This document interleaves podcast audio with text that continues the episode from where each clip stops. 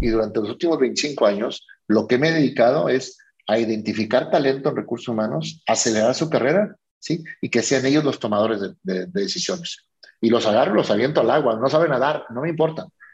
A la edad que tienes, llegó una persona y me dice, ¿sabes qué? Yo soy muy bueno, pero no sé hablar en público, no me gusta, me pongo muy nervioso. Al tercer día yo tenía una conferencia con 600 personas, fue conmigo, y le dije, voy a pasar fulanito tal que vio la presentación, hicimos la presentación juntos. Era una mujer. Y me dice, es que ¿cómo te puedo hacer eso? Le digo, ¿y te molestó? Pues no. ¿Y lo hiciste bien? Extraordinario, entonces. Well let's, move forward. o sea, te vuelves un sponsor de tu equipo. Te vuelves un mentor constante de mi gente. Yo trato de platicar el nivel que sea, identificar talento, desarrollarlo, apoyarlos, decirles, a ver, tú estás queriendo ser director. Y hágase, yo quiero ser director. Ok, te voy a decir lo que yo espero de un director.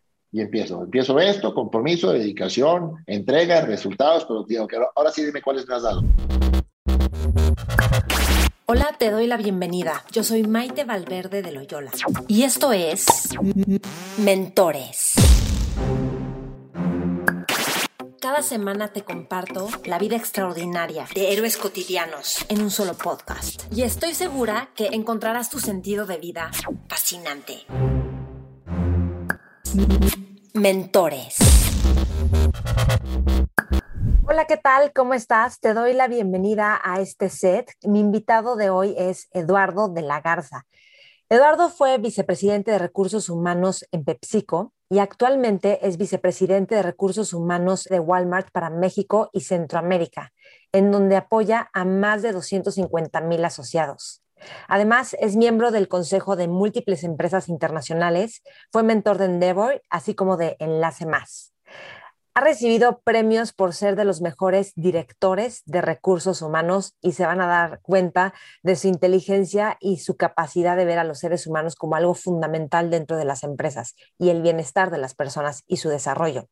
Entonces, en esta entrevista nos cuenta cómo le hizo para estudiar, aprender inglés y crecer profesionalmente empezando desde abajo y llegar a ser vicepresidente de recursos humanos de grandes corporativos. Cómo educó a sus hijos para conocer otras culturas, aprender idiomas y que se vuelvan curiosos, se desarrollen libremente y con inteligencia. La manera en que apoya a que las personas de sus equipos se desarrollen y crezcan. Nos cuenta las características que se necesitan para ser un buen mentor de emprendedores y su pasión por la inclusión de personas con capacidades diferentes y ayudarlas a desarrollar el potencial que tienen, además del beneficio que aportan a las empresas. Y también parte de su inclusión lleva incluir nuevas formas de pensamiento y de liderazgo. Estoy segura que vas a disfrutar esta entrevista. Me encantará saber qué es lo que más te sirve, qué es lo que más te gusta. Compártela con otras personas y, bueno, disfruta la entrevista con Eduardo de la Garza. Mentores. Eduardo, bienvenido. Qué gusto que estés en Mentores. Gracias, Maite. Gracias por la invitación. Un honor y un placer estar contigo en, esta, en este día. Me gustaría em, que, nos, em, que nos contaras cómo fue tu crecimiento profesional, porque entiendo que tú conseguiste becas, trabajaste, o sea, vino mucho de ti mismo eh, como esta iniciativa para poder estudiar y empezar a trabajar. Cuéntame un poco como de dónde vienes y cómo, cómo le hiciste para lograr estudiar. Y luego también, y luego vemos como en Pepsi, con lo que creo que empezaste abajo y cómo fuiste subiendo. Gracias, gracias. Este, pues, qué interesante pregunta para, para arrancar. Fíjate que yo estoy el, el segundo hijo de una familia de cuatro, este, una familia humilde, de valores muy, muy fuertes, que te inculcaban desde muy joven que si querías progresar, si querías superar tu vida, si querías avanzar, tienes que ser primero un buen hombre, si así lo definías como tal en aquel entonces. Eh, cuando uno está joven y no entiendes que es un buen hombre, cuando eres un niño, un jovencito, te decían, tú puedes cumplir tus sueños, tú puedes lograr lo que tú quieras, pero no hay free lunch, perdón por el, el, pochismo, este, no hay pan gratis. Significa que tienes que dejar de jugar para ir a estudiar, que tienes que dedicar horas extras porque no tienes la capacidad que el resto de tus compañeros o puedes tener por arriba de ellos. Entonces, este, una anécdota que me hace recordar que no, no, no tenía tan fresca es que yo recuerdo que estando en primaria tenía muy buenas calificaciones de una escuela pública, Escuela José Alvarado. Y yo veía que en algunos de los programas a los que teníamos acceso hablaban un idioma diferente que era el inglés. Hoy, pues es común que todo el mundo tenga tres hasta cuatro idiomas, ¿no? Sin embargo, en ese, en ese momento no era tan, tan común. Yo recuerdo haber eh, buscado y encontrado una escuela que sin capacidad y sin recursos, eh, llegué y me presenté con el director y le dije quería estudiar inglés. Me dice, como, ¿por qué? Como que, ¿por qué quieres estudiar inglés? Y como que, ¿por qué este, tienes esa necesidad? Y le dije, porque quiero ser un buen hombre. Y cuando digo ser un buen hombre, eh, empezamos a tener esa eh, plática, charla. Yo tendría en ese entonces, eh, yo creo que unos 13 o 14 años, donde ya podía andar solo por la, por la, por la ciudad.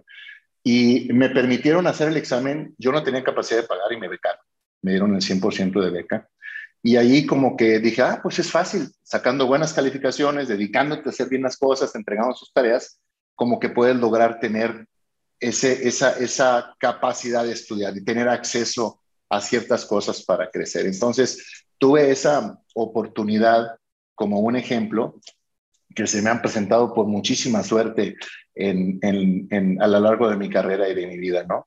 Este, cuando de repente hablo con, con muchas personas que soy de recursos humanos, soy ingeniero industrial, no soy ingeniero industrial administrador, eh, egresado de la Universidad Autónoma de Nuevo León, tengo una maestría en administración con especialidad en recursos humanos y en productividad.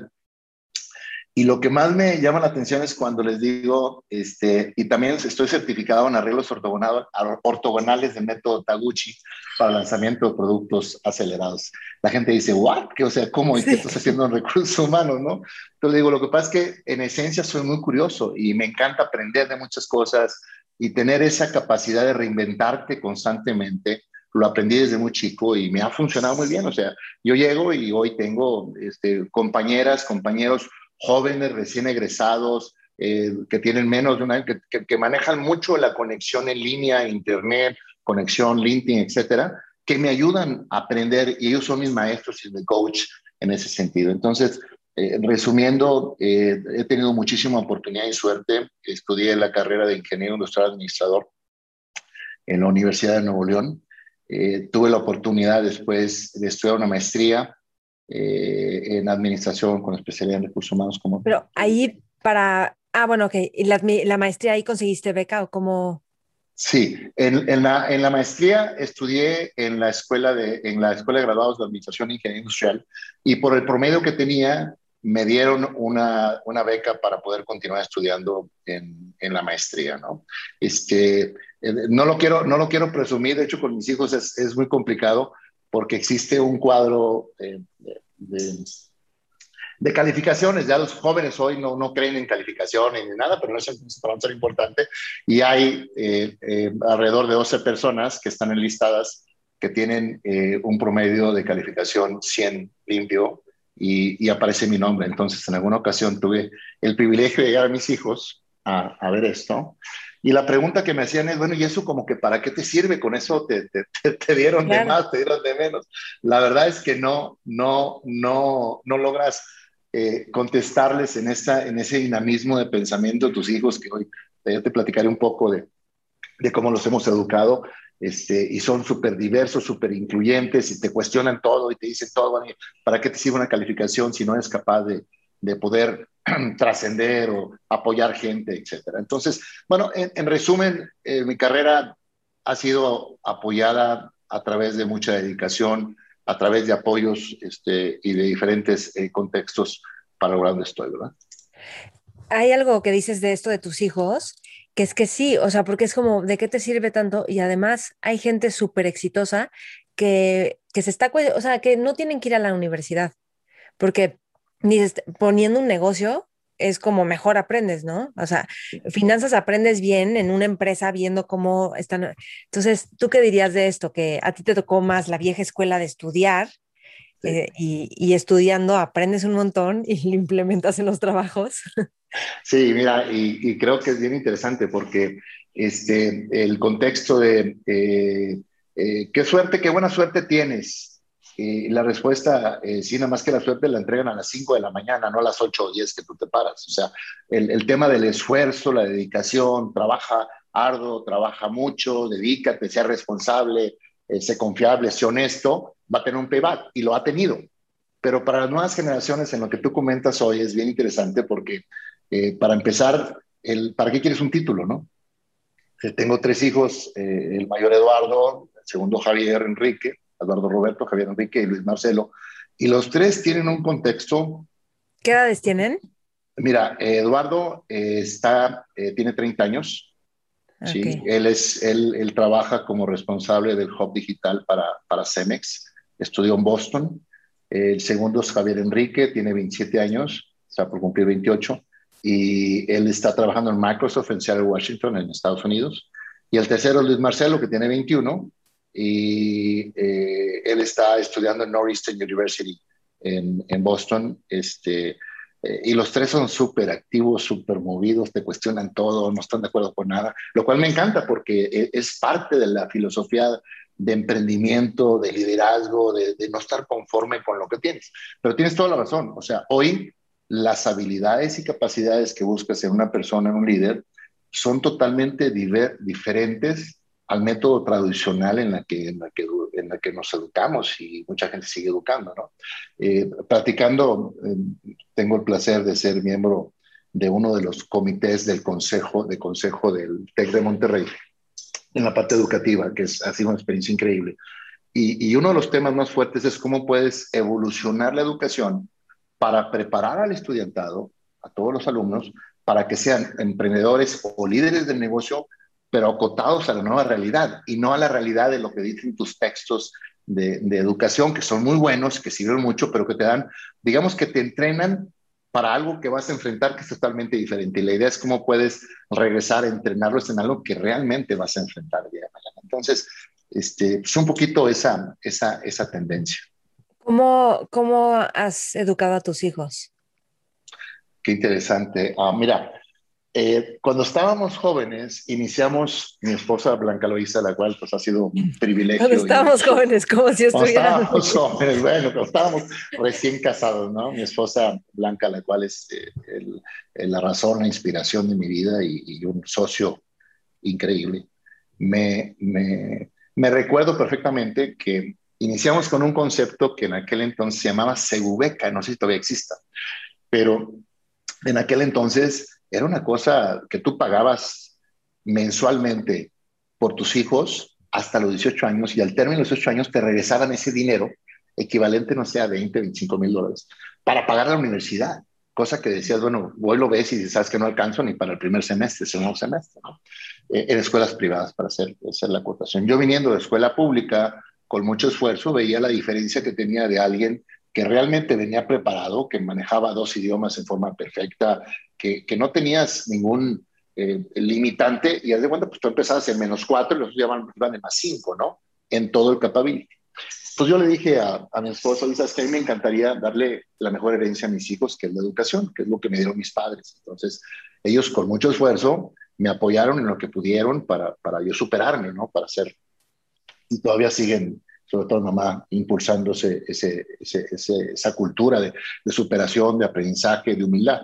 Entonces, ¿cómo le hacemos cuando empiezas a tener recursos y le empiezas a dar a tus hijos cosas que tú, pues, tuviste mucha carencia y que se los quieres dar y que tienes que, tener cuidado y que lo valoren, porque de repente para ellos, oye, pues no, pues ahí la tarjeta paga todo, ¿verdad? Y, y, el coche, ah, pues hay dos coches en la casa, pues agarro uno o tres o lo que sea, ¿no?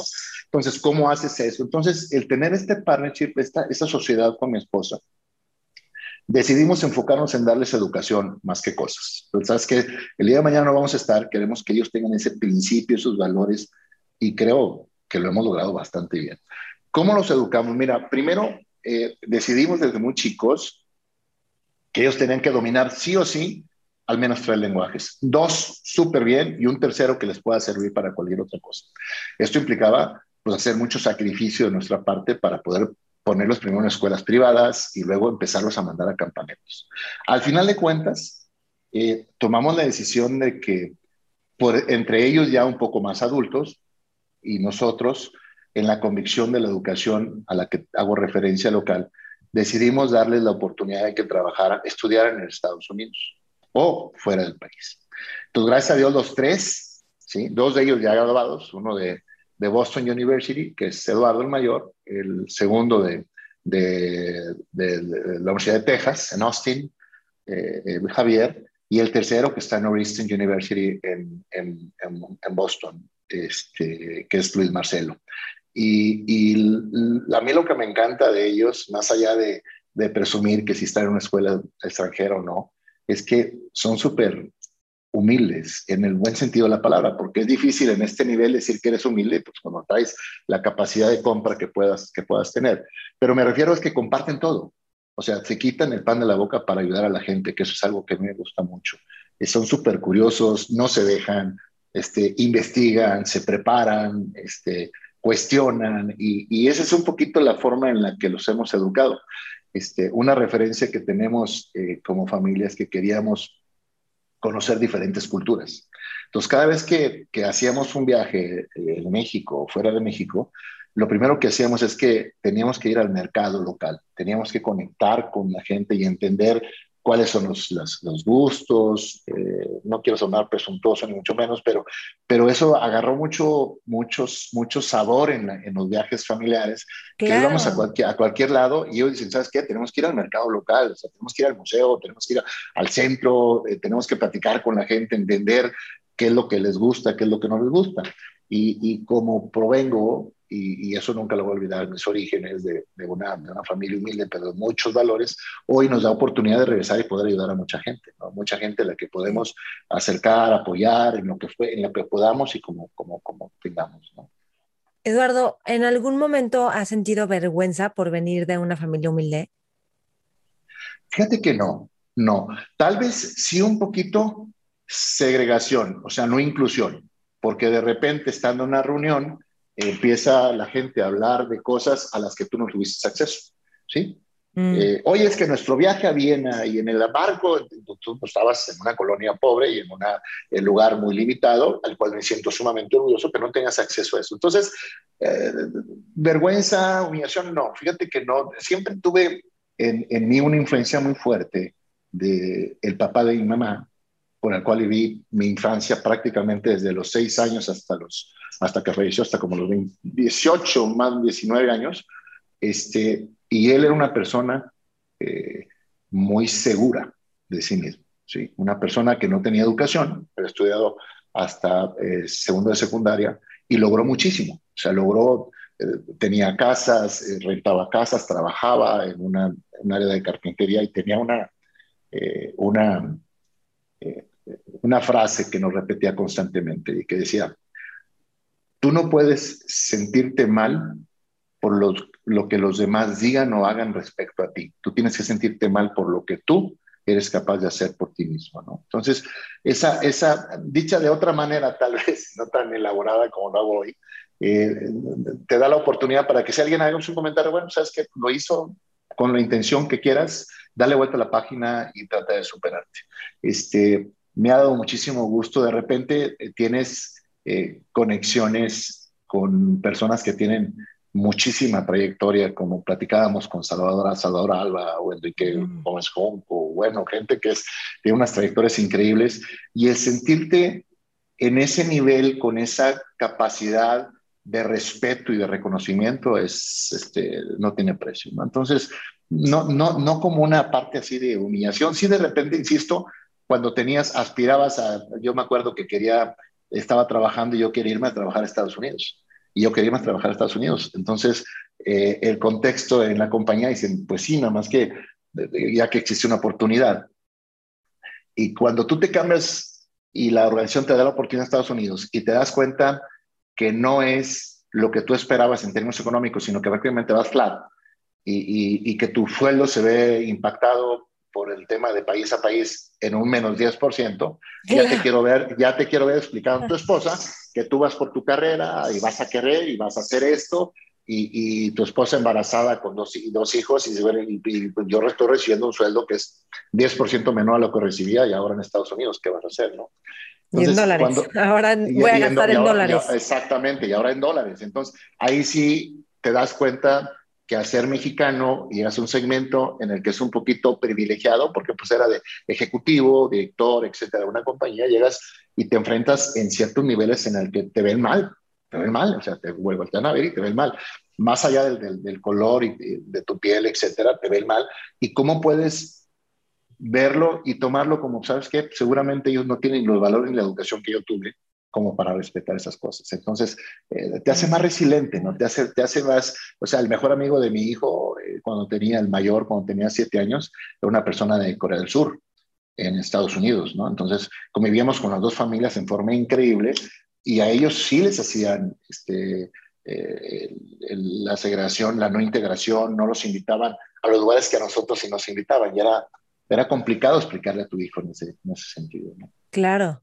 Esto que dices cuando te fuiste a Estados Unidos fue en PepsiCo. Fue en PepsiCo. En aquel entonces... ¿Qué puesto estabas ahí? Mira, yo estaba, eh, me fui como director de recursos humanos. Bueno, realmente era director, le llamaban de efectividad organizacional y era como entrenamiento, cultura y desarrollo para toda Latinoamérica. Entonces, yo me fui a basado en Dallas con mi esposa, eh, mis dos hijos mayores Eduardo y, Javier. Eduardo tenía seis años, Javier tenía tres años y medio, cuatro, o sea, todavía no acababa de aprender el español bien y fuimos a enfrentarlo al inglés, que fue una, un, tema importante, que es el que está ahora en, Seattle, Washington. Y, y, y estábamos embarazados, estábamos esperando a Luis Marcelo, que fue el más chiquito, que él nace en, en Dallas y cuando fuimos a la aventura, cuando ella, él tenía, eh, mi esposa tenía siete meses de embarazo. Entonces, tomamos una decisión eh, de vida, no de carrera. Eh. O sea, el haber hecho esa, porque teníamos todo. O sea, yo estaba como director corporativo de la compañía que era la galletera Gamesa, que la acababa de adquirir eh, PepsiCo dos años antes. Y yo era la persona que manejaba, digamos, la parte corporativa, todo lo que era sucesión, people planning, entrenamiento, las oficinas, y tenía contacto con el comité ejecutivo y con el presidente de la compañía eh, en Ken May, eh, en aquel entonces, un americano, y hicimos unas, o sea, yo tenía una capacidad de influencia en el negocio y en el equipo ejecutivo, dependiendo, entonces la gente me preguntaba, pero ¿qué vas a hacer a Estados Unidos si tú eres la cabeza de recursos humanos de esta corporación eh, importante en una comunidad de Monterrey que era un poco más, más aislada, pero era como de los, de los 10 grandes, 8 grandes que le decían aquel entonces. Entonces yo tomo la decisión por esta necesidad de curiosidad que te llamaba al principio, de como me pasó cuando fui a, estudiar inglés, que pedí beca, pues aquí yo fui y me dijeron, no, ¿estás seguro de lo que, lo estás haciendo? Sí, porque hay un, hay un equity process en el que tú estás aquí ganando esto y aquí tenemos un housing allowance, que es una deducción de tus causas y te vamos a dar una ayuda de renta, pero no te vamos a pagar la renta, es una ayuda. Y el sueldo, como te dije, menos el 10%, pues explícale a tu esposa y te quiero ver, este, yo le agradezco todo el entendimiento, pero es que estamos invirtiendo para nuestro futuro. Y, así pasamos allá eh, esa posición. Y para mi gran eh, asombro, me piden que me quede más tiempo del que íbamos, íbamos por dos años, quedamos casi tres años y medio. Y logramos hacer una, un proceso de consolidación. La Universidad de Frito Lay Internacional, este, el presidente en aquel entonces, Rogelio Arroyedo, una persona, una eminencia eh, de liderazgo en todo sentido, este, fue a, un evento de entrenamiento y no porque, oye, pues cualquiera va. Bueno, Rogelio era tan complicada su agenda que era difícil que asistiera, mandaba, apoyaba mucho, etcétera. Pero él fue a un evento, un, llegó un domingo, me recuerdo perfectamente. En la mañana me dijo, de la Garza, vamos a platicar con esto que traes del rollo de training, creo que estamos haciendo cosas padres, vamos a ver. Y él creo que fue una persona que impulsó mucho mi carrera porque me retaba constantemente a no ser una persona que hiciera cosas que no tuvieran un payback o no tuvieran un retorno a la inversión que estábamos haciendo. Entonces, este, fue una experiencia increíble, te digo, tres años y medio. De ahí nos dimos cuenta, cuando termina esa parte, para ubicarnos un poco, yo estoy en México durante mi carrera con Gamesa. La adquiere PepsiCo y yo, digamos que tuve oportunidad de crecer. Ya era director de operaciones de Recursos Humanos Operaciones, que se llama Manufactura. Después fui director de Recursos Humanos de Ventas para toda el área comercial. Y ya estando como director de Recursos Humanos en Ventas, es cuando me invitan a manejar la parte de digamos, de la universidad, training y, transformación, change management en, en, para toda Latinoamérica. Estoy allá durante prácticamente tres años y medio y finalmente lo que yo soñaba pues era ser la cabeza de recursos humanos de una compañía a la que yo había ingresado cuando tenía 23, 24 años, que era Gamesa, ¿no? que era mexicana en aquel entonces, que es hoy conocido como PepsiCo Alimentos en la parte de snacks, emperador, etcétera, etcétera. ¿no? Entonces, eh, yo regreso, me, me, ofrecen, justamente Salvador me ofrece la oportunidad de regresar a, como vicepresidente de recursos humanos para, para Gamesa. Este, yo tenía en aquel entonces 34 años, 33, 34 años. Ya me habían hecho vicepresidente en internacional, tenía 32 años. Entonces yo era, fui el director más joven de la organización, fui el vicepresidente más joven en Estados Unidos y probablemente, no, no quiero presumir tampoco de más, pero eh, uno de los más jóvenes tal vez manejando la responsabilidad completa de una organización que eran, pues en aquel entonces, cerca de 27 mil empleados que tenía la, la compañía este, con temas laborales, etc. Entonces llegaba y pues yo tenía la edad de los gerentes o de los directores y yo estaba pues, a nivel de vicepresidente con gente con mucha experiencia. Entonces siempre iba como que adelantado, de esos chicos que vas adelantado a tus clases. Entonces tenía que pues, madurar un poquito más, más a fuerza, ¿no? Este, ese fue, ese fue mi... ¿Cómo? Porque entiendo que en Gamés empezaste abajo. Sí. ¿Y cómo saltas? Digo, sí, es muy simple cómo saltas, ¿no? Pero ¿cómo saltas de empezar abajo a ser el director? Sí. O el vicepresidente, ¿no? Sí, este... ¿Qué de, o sea, yo estoy segura que atravesaste en mil desafíos de todo tipo. Siempre me pregunto como, ¿cómo esas personas dan ese salto? Sí. Fíjate que, este, eh, primero no lo buscas, ¿sí? No, yo, yo siempre cuestiono cuando dicen, es que, es que, ¿cómo puedo ser director? ¿Cómo puedo ser vicepresidente? No, pues yo sabes que yo lo que aspiraba, yo recuerdo, si, si me permites anecdóticamente, eh, en alguna ocasión que, que, que, fui a buscar a mi papá donde trabajaba, él era eh, auxiliar de ventas o jefe de ventas de plástico en Videra, Monterrey. Y yo llego a la, a, la, a la, fábrica que no debería de haber llegado primero. Segundo, me, me, en vigilancia me permiten estar un rato y me acompañan a la oficina de mi papá, que pues no está. Cuando llego, me ve el gerente de ventas no recuerdo el nombre, pero se apellidaba Rodríguez. Y me dice, ¿qué haces aquí? Pues yo asustado le dije, estoy esperando a mi papá. Y dije, mi papá no me va a matar, yo no sé. ¿Cuántos años tenías ahí? Yo creo que tenía 11, entre 11 y 12 años. Okay. 11 y 12 años. Y me acuerdo perfectamente porque mi mamá me dijo, no te vayas a mover de esperar a tu papá saliendo de la oficina, porque salía en el carro y me recogía y me llevaba. Y, y recuerdo que entró y cuando entró, el señor me dice, no, no, no, pero a ver, no lo esperes ahí. Estaba yo sentado en la entrada, de una oficina larga. Antes eran puros escritorios, como hoy estamos llegando a regreso a puros escritorios abiertos. En aquel entonces eran escritorios, como salen las películas, así eran. Y total me pasa a su oficina. Yo cuando entro a su oficina, ¿sí? Una oficina grande que contaba con una sala, este, unas mapas muy bonitas, si recuerdo ese, ese tema, y y llega él al escritorio y había un teléfono que seguramente por edad no lo, no reconoces, pero era un teléfono eh, que tenía dos botones en la parte superior, ¿sí? Entonces, eh, le pica al derecho, ¿sí? Y levanta y le contesta la, la secretaria, sí, dígame, ingeniero. Digo, ¿me trae un café, por favor? Eduardo, ¿quieres algo? Y yo me quedé asustado, dije, no, no, no, que no quiero nada, me va a regalar mi papá. Este, finalmente eh, él pide un vaso con agua, ya quería salir de la oficina, pero yo dije, yo quiero tener un teléfono de esos y yo quiero picarle y que me traigan un café. ¿sí? Entonces fue como, fue como un tema revelador para mí, era muy común en todos lados, que ven a más las cosas de la vida, que soy uno de los precursores de la eliminación de las oficinas y de tener empowerment y que no tengas tú que tener a alguien que te sirva el café, sino tú irte y hacerte el service y todo esto. Entonces, en ese momento, la cosa anecdótica que, que me digas que yo quería crecer porque quería tener una oficina grande, que tuviese una sala y que tuviese una secretaria. Esa era mi inspiración, estaba chiquito, no, no me digas más, así de simple.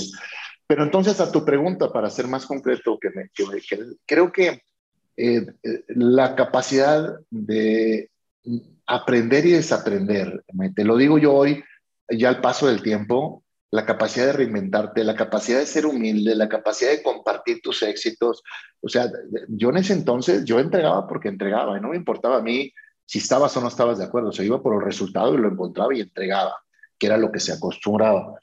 Y con el tiempo me di cuenta que cuando lo, lo hacías de una forma colaborativa y una forma más eh, de equipo, con humildad, se quedaba toda la vida. Fue, fue mucha preparación. Fíjate que tuve una, una circunstancia, siendo eh, eh, primero la oportunidad que me dio en su momento Eduardo Marcos, que era la, la, cabeza de recursos humanos de, de Gamesa. Yo tenía 27 años, él me contrató a los 23 como gerente, que a 23 ser gerente en ese entonces era una cosa increíble, ¿no? Sí. A los, a los 27, eh, justamente una semana antes de que cumpliera años, me notificó que iba a ser yo el director de recursos humanos para, para corporativo y se anunció un mes después que cumplí yo 28 años, 28 años, pero ya era director de recursos humanos a los 28 años.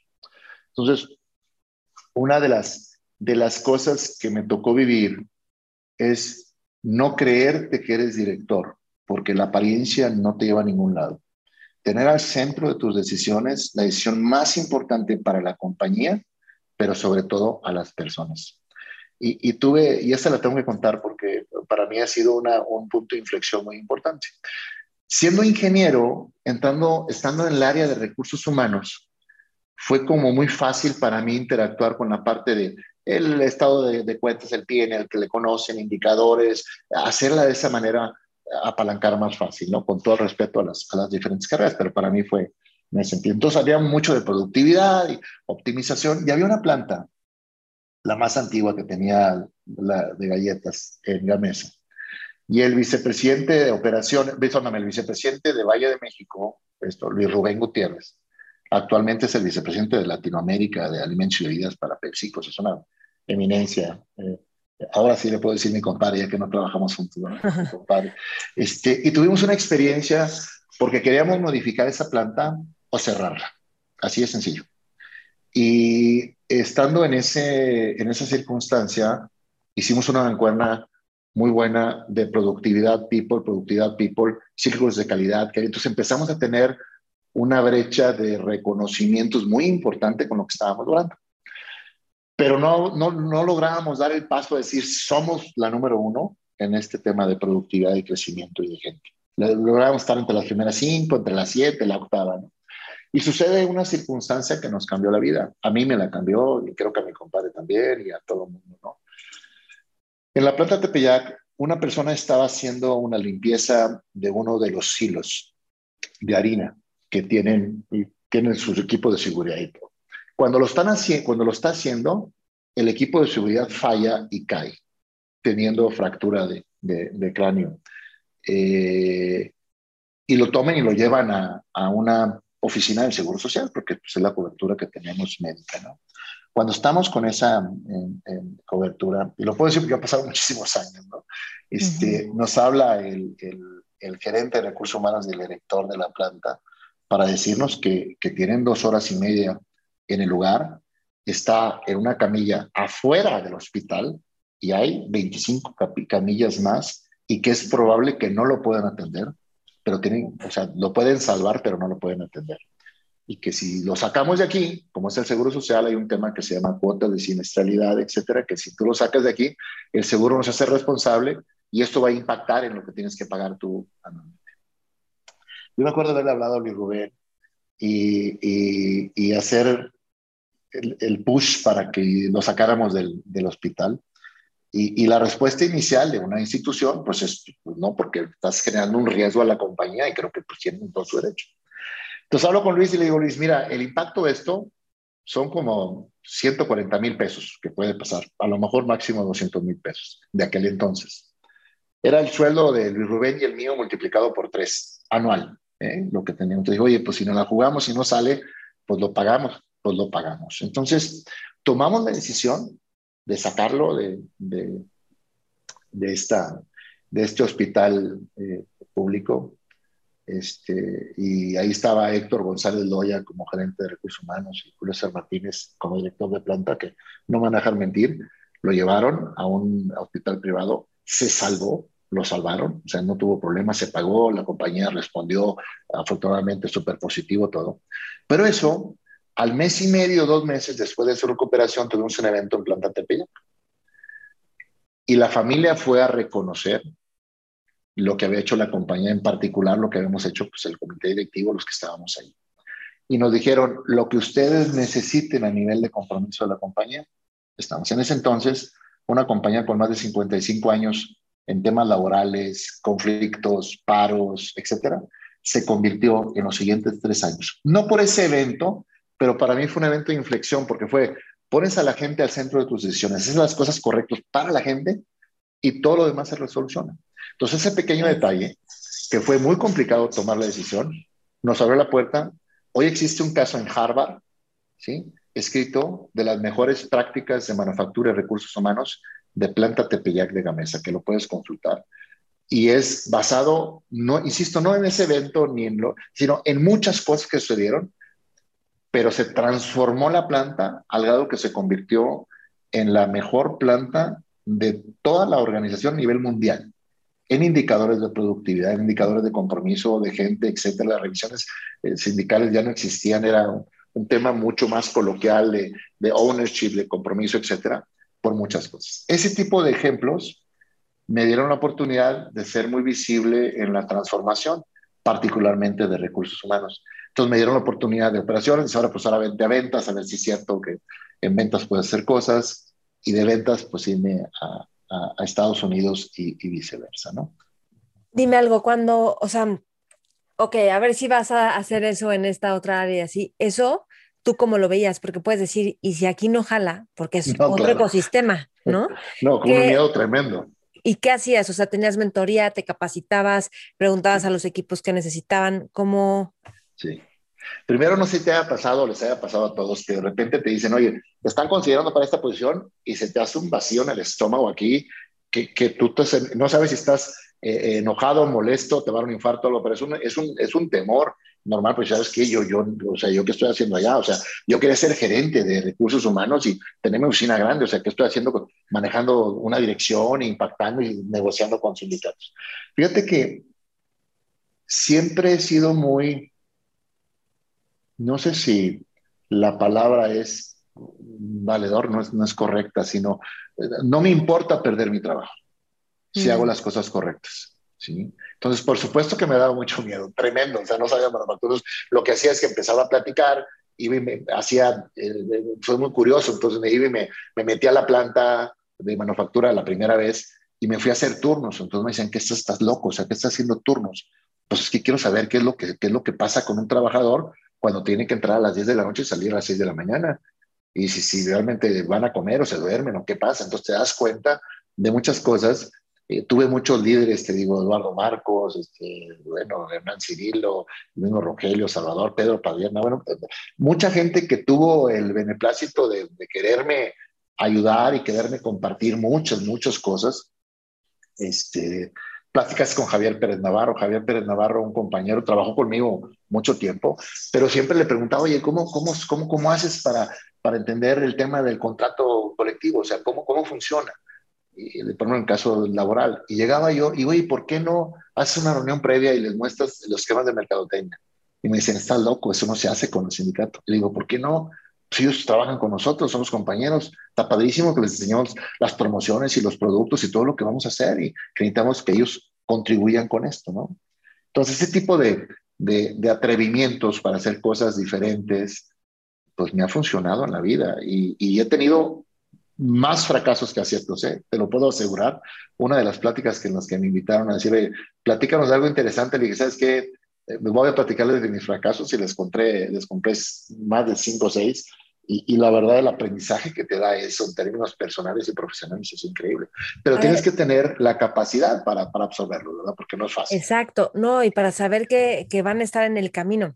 A ver, cuéntame uno o dos fracasos fuertes, brevemente como cuánto tiempo tenemos para...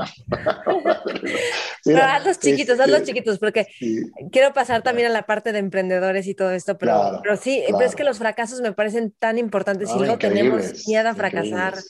Fíjate, te, voy a contar uno, uno que, que, me acuerdo hoy, este, recién, recién como director de, de, de, recursos humanos, miento, antes de director de recursos humanos, era como subdirector de calidad total y de cambio y transformación en, aquel entonces. Y me asignaron, yo estaba en el área operativa que dominaba muy bien la parte de operaciones, este, me, llamaba mucho la atención, me había preparado bien. Y de repente me pidieron, oye, ¿puedes dar eh, un tema de, mejora continua, el entrenamiento? Y hacías un, haces un entrenamiento donde salías, sacabas áreas de oportunidad de mejora. Entonces haces oportunidades, eh, una dinámica. Bueno. Dije, sí, claro, me lo viento. Eso es para la área de finanzas. ¿Sí? Entonces, te recomendamos y me dieron tres recomendaciones. No hice ninguna. No, pues ya soy, yo soy el, el bueno, yo manejo puros éxitos, o sea, salía en hombros de cada una de las, de las plazas donde toreaba, era subdirector en aquel entonces, gerente, señor, de calidad total. Bueno, llegué a la, a la sesión, tenía más o menos unos 27 personas y empecé a platicar. Y el director de finanzas en aquel entonces, no va a nombrar su nombre por, por respeto al, al, al señor y a la circunstancia, pero entonces para me dice, oye, ¿no va a venir tu jefe? Y le digo, no, no, él me mandó a mí para manejar este rollo. ¿Y estás capaz, tendrás la capacidad tú para manejarnos? Y le digo, yo espero que sí, o sea, mi intención es, y me interrumpía, y me interrumpía. Y eso eh, eh, me, me, generó temor. Cuando empiezo a dar los ejemplos, dice, no, me dame ejemplos de finanzas, no me dé ejemplo de operación, eso no me sirve.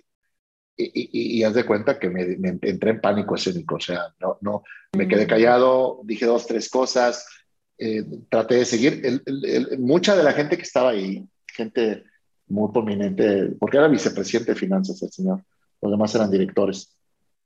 Trataron de apoyarme porque me conocían, no sabían quién era y, y como que, a ver, Eduardo, pero a ver, vamos a hacer este ejemplo, pero me sentí tan mal que a los 15 minutos el vicepresidente se paró y dijo, yo no puedo estar en esta junta, se para y se la junta queda cancelada y se fue. Imagínate.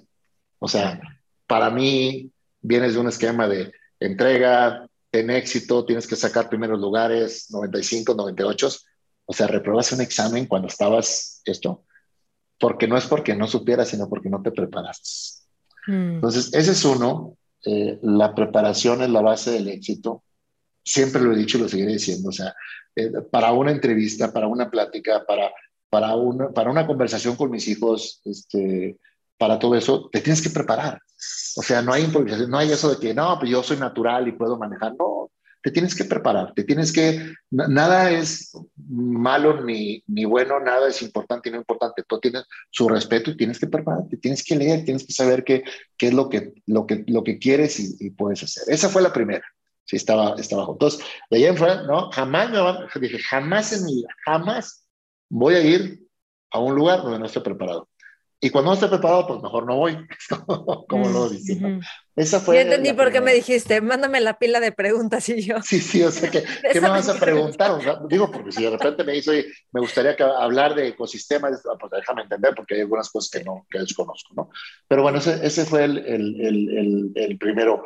Uno más, más actual, más reciente, es uh, tal vez en la dinámica de de productividad y eficiencia, eh, tuvo una experiencia desagradable con, una, con la salida de un ejecutivo, ¿sí? En donde... ¿En Walmart o en PepsiCo? En, en PepsiCo. O, lo dejamos anónimo. déjalo, anónimo. Déjalo anónimo. No, hoy, hoy, soy, hoy soy de las mejores personas en manejo de esos procesos, créeme. Pero, pero yo lo que aprendí es, es cuando ya terminamos la sesión, esta persona me dijo, ¿te puedo decir algo? Sí, este, pues yo estaba, yo estaba serio, porque una cosa es una cosa seria, este, y esta persona estaba muy, muy, muy afectada. Y me dijo, me estás cortando mi vida y ni siquiera te das cuenta, ni siquiera tienes la intención de entender el impacto que me estás dando en mi vida. Porque yo me decía, no, es que yo le dediqué 20 años a la compañía, digo, la compañía te pagó 20 años, o sea, ¿qué quieres que te diga? Pero es que y te dieron tu bono y te dieron tu coche, te dieron, o sea, muy, muy frío, tal vez muy práctico, ¿no? Entonces, eh, ya fueron, fue hace algunos años de eso, muchos años tal vez. pero, pero era un ejecutivo de muy alto nivel. Y me dijo, el día que pongas el corazón, o al menos el entendimiento emocional, en ese tipo de procesos, nadie te va a detener porque eres muy bueno, pero no tienes corazón. Entonces me dejó súper impactado porque, porque cuando tú vas y entregas y entregas y entregas, dices, es que no te paras a nada, ¿no? No te paras a nada, nunca te freas. Hoy somos buenos amigos, ¿eh? Este, esta persona inclusive... No, está, increíble. está trabajando en Guadalajara y yo le conseguí un par de oportunidades de trabajo y lo ha hecho espectacularmente, pero me, me, me, me, impactó muchísimo, ¿no? Hoy te puedo decir que... O sea, pero a ver, entonces te dice esto él, que es como un momento crucial. Muy fuerte. ¿Y cómo le haces?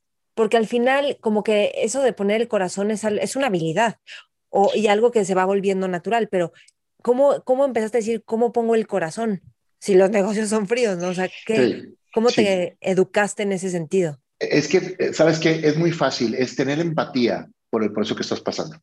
O sea, lo que menos nos importa es ver, no, es que estamos dando este número y este número, no sé qué, y sabes qué, o sea, me estás quitando, me estás tumbando el mundo. Entonces, lo que tienes que hacer es, si sabes que la decisión está tomada, ¿sí? No te, no te voy a preguntar, porque hacer la pregunta, ¿cómo estás? ¿Cómo te sientes? Yo llego y les digo, yo sé perfectamente cómo te sientes, yo sé perfectamente cómo estás, cómo te ha ido. Y eso cambia la dinámica completamente, que es cómo te ayudo. Y, y, cuando están bloqueados, vamos a desbloquearte. Y si no, mira, esas tres, cuatro cosas que yo te recomiendo que empieces a ver y yo te voy a ayudar. Y tengo muchos casos de amigos, me, me decían, y dicen, pero ¿cómo es que sigues en contacto con fulanito? Le digo, no, lo que pasa es que esta persona es muy buena, salió por una reestructura, o sea, nada, nada de tema de deshonestidad, simplemente la posición se eliminó, eh, quería crecer y no creció. Y bueno, pues hoy nos juntamos y le digo, esto que es buenísimo para otra compañía y lo he recomendado. Y bueno, tengo más de 20 casos de ejecutivos de primer nivel que trabajan por esta relación de amistad, de haber puesto un poquito de corazón. No es para ti esta, pero vas a conseguir otra. Yo me encargo de ayudarte. Es este increíble. Creo que hay algo que, o sea, no sé si fue a partir de este momento igual y ya lo hacías, porque sí entiendo que tienes que ser frío. Hace poco una directora de recursos humanos, amiga mía, le tocó despedir como a 80 personas y, este, y fue antes del COVID, ¿eh? y me, o sea, era como súper fuerte, ¿no? Y obviamente tenía un equipo, pero es, o sea, nunca pensamos en cómo lo viven las personas de recursos humanos, estos recortes que a veces ni ellos están de acuerdo. ¿Me explico? No, y es súper desgastante porque es súper desgastante, o sea, e, e, es un proceso, bueno, es una terminación, ¿no? O sea, me estás diciendo que me estoy quedando sin trabajo, o sea, ¿cómo llego a mi, a mi casa? ¿Cómo le digo a mi esposa? ¿Cómo le digo a mis hijos? ¿Cómo le digo a mis papás? O sea, que me corrieron, no sé cómo, o es un tema complicado, muy, muy complicado. Yo creo que dentro de las pérdidas que, que, que uno tiene emocionalmente agrupadas, es el perder a un ser humano, el tener un divorcio y el perder tu trabajo está en una categoría de desgaste emocional este, muy similar. Entonces, es un trabajo, pues mañana consigues otro. No, pero pues vívelo. Entonces, el tener ese, esa oportunidad de sentarte al otro lado, entenderlo, ser duro, ser frío, pero entender y cómo ayudas para que eso funcione, es, es complicado, lo aprendes. A ver, hay algo que tú haces como líder que es incluir a las personas en la toma de decisiones, aunque no tengan poder de decisión, pero los haces parte de, como del rumbo de algo es algo que naturalmente te o lo viste en alguien o cómo hiciste esto y además que digamos tus jefes estén de acuerdo con eso, porque también me han dicho que eres como un líder disruptivo y que estás desafiando y retando a, tus jefes, por ejemplo, que hay gente que pues yo creo que no podría estar con alguien como tú porque te bloquearía y yo no sé si tú, si a ti te bloquean, estarías contento trabajando ahí. ¿Cómo? Cuéntame un poquito de toda esta parte tuya. Sí, este, que son como tres cosas diferentes. Sí, sí, pero es que, es que, es que me encanta, ¿no? No, no podría, no podría mantenerme en una posición en la que no, no, no, haces nada para transformar o para cambiar. No podría, ¿sí? Renunciaría a los, a los tres minutos, no puedo. Sin embargo, cuando tengo que hacer las cosas transaccionales o que no son tan fancy como el tema de pagos, payroll, etcétera, beneficios, lo hago y lo hago, soy el mejor, porque me meto al detalle y lo hago perfecto con mi equipo. Pero me encanta ser disruptivo y transformar porque eso me ha dado una satisfacción tremendo de poder impactar la vida de muchas personas, ¿no? dentro y fuera de la organización. Entonces, eh, una, una circunstancia cuando eh, recursos humanos para mí fue un accidente de vida, porque yo quería trabajar en manufactura, operaciones, finanzas, y de repente caigo en recursos humanos para hacer, para hacer asesoría. Soy ingeniero industrial, o sea, con maestría en administración y especialidad en recursos humanos y productividad. La especialidad agarré cuando le agarré el calorcito a recursos humanos. Pero cuando, cuando quieres hacer la estrategia, y yo me acuerdo perfectamente que cuando fui primera, el primer, la primera y segunda vez director, hice un modelo increíble, o sea, un modelo que tú lo veías, o sea, bueno, 15 se quedaría corto, la famosa casita, la visión, indicadores, KPIs, alcance y todo, y tenía cuatro o cinco elementos de, apoyo para decir qué íbamos a hacer, cuándo íbamos a hacer y cuál es el impacto, payback, authority, o sea, una cosa que lo veía la, gente de negocio, ¿no? Este cuate sí le sabe, o sea, le sabe al, al tema de estrategia y el tema de operación, que había aprendido por muchas cosas, ¿no? Pero la gente decía, oye, pásame el modelo de Eduardo. Oye, ¿dónde está la estrategia de Eduardo? ¿Dónde están los indicadores de Eduardo? Entonces, alguna ocasión, platicando con Eduardo Marcos, que estábamos en la mesa en aquel entonces, me dijo, haces las cosas increíbles, o sea, eres un tipo de primerísimo nivel. Este, vas a crecer muchísimo, vas a llegar más lejos de donde llegué yo, etcétera, etcétera, etcétera. Pero, ¿sí? Puede que no llegues o nunca llegues o te tropieces en el camino por todo lo quieres hacer solo. Todo lo quieres hacer solo. Si no, pues yo voy, yo, yo subo, yo bajo, tú, tú pichas, cachas todo. Entonces, si la gente no está al nivel de que tú quieres, pues cambia a la gente y busca a alguien que te apoye. ¿Cuántos años tipo. tenías cuando te dijo esto? Como tre no, como 27, 28 años, me acuerdo. Ok. Sí, y no le hice caso, créeme que no le hice caso. No, yo seguía y pues me seguían promoviendo y lo fui vicepresidente y todo. Pero cuando, cuando regreso a Gamesa, eh, que todavía estaba Eduardo por ahí este, un tiempo, él me ayudó a hacer el primer ejercicio donde hice la definición de la estrategia, los, las barreras, todo lo que es la metodología normal que usas con la gente. O sea, con, mi, con mis, con mis reports, eran como 12 personas. Este, no recuerdo quién, quién más me ayudó, pero sé que Eduardo Marcos fue, influyó mucho en eso. Este, pero me dijo, no vas a hablar por las primeras cuatro horas. No vas a decir una sola palabra. Una sola palabra no puedes decir. Pero es que no es, y, cuando tú traes el conocimiento del negocio, estás en las juntas directivas y todo, quieres hacerlo, pues no, pues te, no puedes. No, no. Batallé mucho. Pero fíjate que al final del primer día, el modelo que ellos habían hecho contra lo que yo tenía conceptualizado en mi cabeza era más o menos un 70 al 60% de lo que yo quería hacer. Mm. Pero la gran diferencia hacia el siguiente día que hicimos fine tuning es que al final fue el modelo del equipo de recursos humanos. Ya no fue el modelo de Eduardo. Y eso fue un cambio, pero dimensional en todo. Porque, porque ellos empiezan a ser responsables del claro, mismo modelo que claro. crearon. Son, son owners de todo. Entonces, a partir de ese momento y durante los últimos 25 años, lo que me he dedicado es a identificar talento en recursos humanos, acelerar su carrera, ¿sí? Y que sean ellos los tomadores de, de, de decisiones. Y los agarro, los aviento al agua, no saben nadar, no me importa. A la edad que tienes, llegó una persona y me dice, ¿sabes qué? Yo soy muy bueno, pero no sé hablar en público, no me gusta, me pongo muy nervioso. Al tercer día yo tenía una conferencia con 600 personas, fue conmigo, y le dije, va a pasar fulanito tal que vio la presentación, hicimos la presentación juntos. Era una mujer. Y me dice, es que ¿cómo te puedo hacer eso?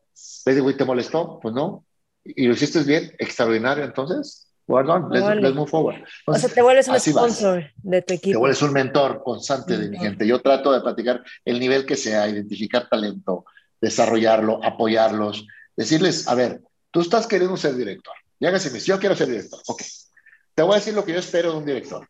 Y empiezo, empiezo esto, compromiso, dedicación, entrega, resultados, productividad. Ahora sí dime cuáles me has dado. Y, y, y, con temor me dicen, no, pues que sí me falta. Le digo, no, dímelo, dime que sí me has dado, pero pues te falta. Entonces lo reto mucho para que se la crean.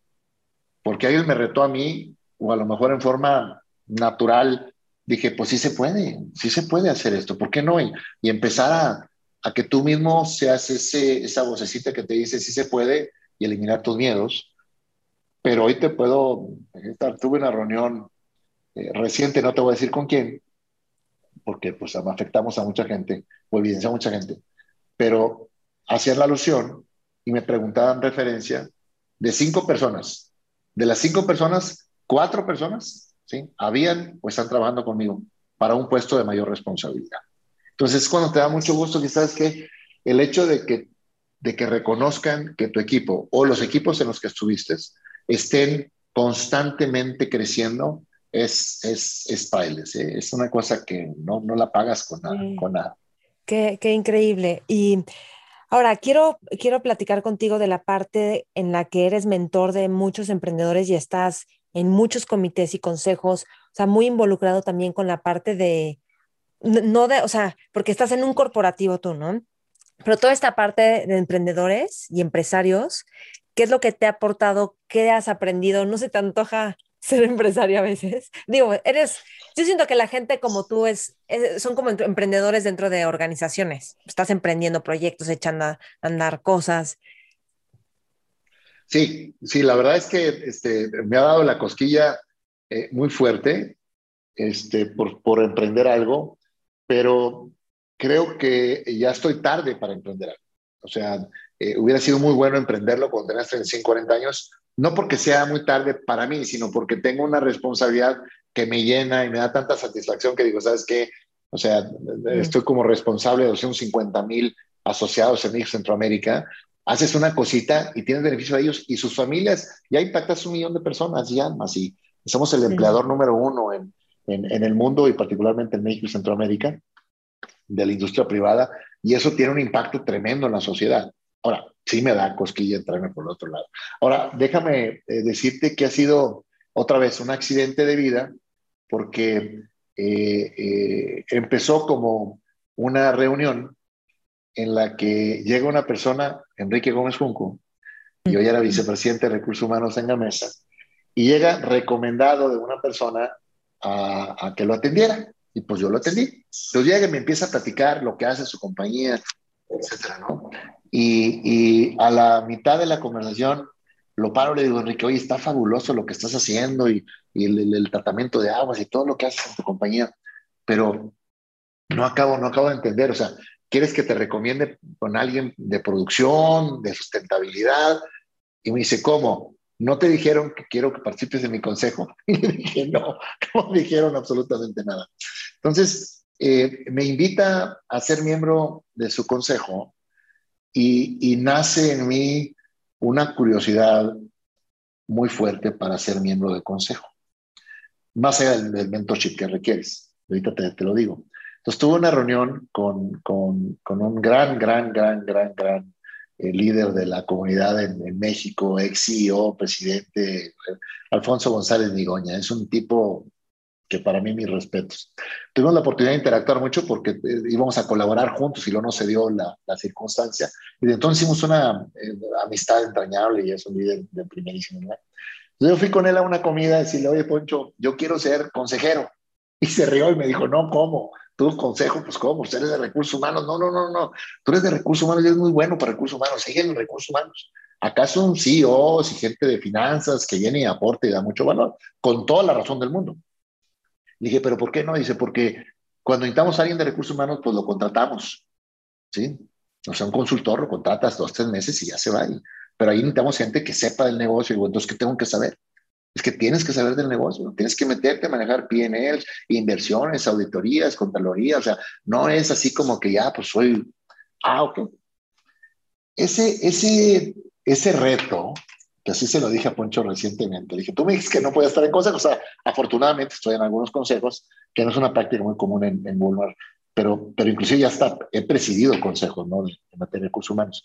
Fue un reto como para decir, oye, pues prepárate más y, y tienes que tener conexión, entender los, la responsabilidad que conlleva una situación fiduciaria, este, el comité de auditoría, qué es lo que ves, eh, qué decisiones tomas, qué puedes llevar, la ley, en fin, mil cosas de, recursos humanos. ¿Qué andas haciendo en eso? Bueno, soy muy curioso, me pongo a entrenar, etc. De hecho, la próxima semana tengo eh, una, un evento, no es cierto, la segunda semana de, de julio, tengo un evento eh, justamente de certificación en consejos de administración en Harvard. Otra hablando un poquito de cómo te preparas en esto, ¿no? Entonces, este, vamos a tener este evento. Mentorías. Entonces empiezo con ese tema y por regreso a tocar, pues, hoy quiero ser miembro del consejo. Pues no, así no funciona. O sea, me tienen que invitar. Entonces, eh, estando en el TEC de Monterrey, sale un concepto que se llama EMACE, Empresa y Emprendedor. Eh, en aquel entonces, eh, Pepe Guapinski, José Guapinski, me, invita, me dice, oye, pues ¿por qué no vienes? Tú eres de recursos humanos, me sabes esta cosa y puedes ayudar a los estudiantes que quieren emprender. Y, me metí con él, después este, me metí también a ser mentor de Endeavor, que tú debes de conocer, que es una compañía, una asociación que se dedica a exponenciar y dar leverage a, compañías, emprendedores que están empezando. Eh, y, después muchas compañías pequeñas, medianas, que venían a incursionar en México, me buscaban para ver si les puedo dar mentoría y pues yo con mucho gusto lo hacía. Entonces empecé improvisado totalmente, me empecé a preparar qué tengo que ver, qué es lo que tengo que hacer para buscar esta conexión. Realmente en Bebor y eh, la parte de MAC me dio esta posibilidad de ser mentor, coach, de empezar a entender un poquito más en esa comunidad de emprendimiento. Luego tuve eh, contactos y participé en algunos consejos de compañías como Naranja, de Arturo Galván, o, o Intellection, de Arturo Franco, que, que son consejos chiquitos pero como que te entrenas, o sea, vas a entrenarte también, pero también tienen, ellos lo dan con mucha formalidad y mucha responsabilidad. Y lo que más valoran es que seas directo, que seas asertivo, que digas las cosas que tú crees. Y, y ahí yo te puedo decir que lo que he aprendido es que un buen mentor, un buen mentor te va a decir las cosas buenas y las cosas malas que estás haciendo. El mentor promedio que anda ahí subsistiendo y ganando, te va a decir las cosas buenas y a lo mejor una que otra mala. Pero creo que el muy momento es que te va a decir, ¿sabes qué? No te voy a echar rollo. No estás haciendo las previsiones correctas, no traes, no vienes preparado, la comunicación te trabas, eh, eh, no vienes ni siquiera vestido adecuado para la reunión, o a lo mejor estás eh, haciendo cosas que no son correctas para la venta. Entonces, es una persona diligente que te da ese, ese mentorship, o sea, que estoy haciendo bien, que estoy haciendo mal.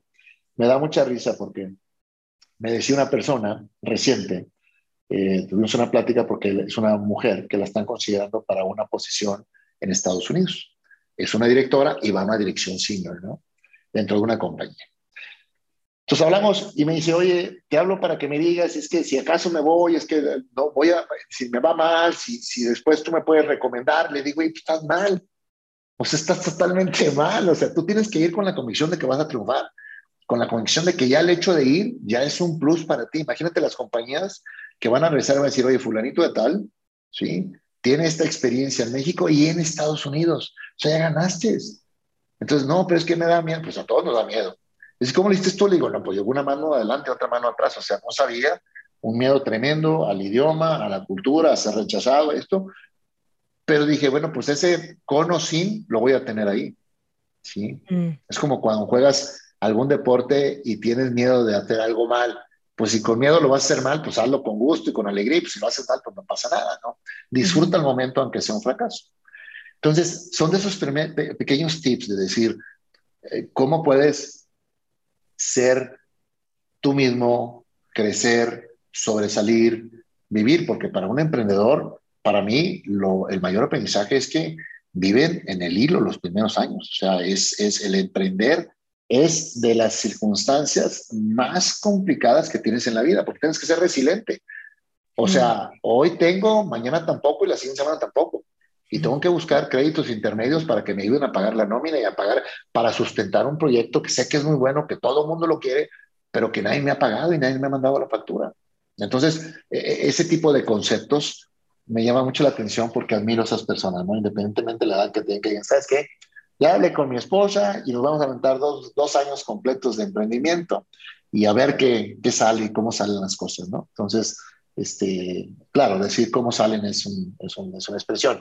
Muy preparado, muy enfocado. Entonces, ahí entré con la parte de mentor, mentorship, con la parte de, de, dar eh, apoyo, eh, pero créeme que a mí eh, me resulta particularmente enriquecedor porque el que más se lleva de las sesiones de mentoraje soy yo.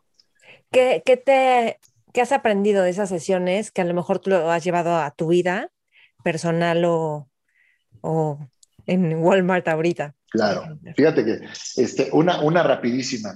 eh, ahora con todo este tema de agilidad y ecosistemas, internet y todo esto, pues todo cambia. Tienes que aprender, a, o sea, ya sales la versión 1, versión 2, versión 3 y pasan tres meses y ya tienes 15 versiones, como el ejemplo del iPhone. O sea, todo es el update y el update y el update. De, el concepto que aprendo cuando estoy dando un mentoraje de tecnología es que yo le decía es que te tienes que preparar para hacerlo así, así, así, ¿no?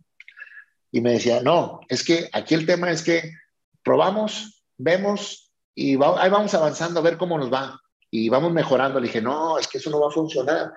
Entonces, lo que aprendí es la complementariedad que les doy yo del pensamiento de las compañías tradicionales o tal vez modernas que quieren invertir en este tipo de cosas, que no entienden lo que le estás diciendo porque no tiene sustentabilidad.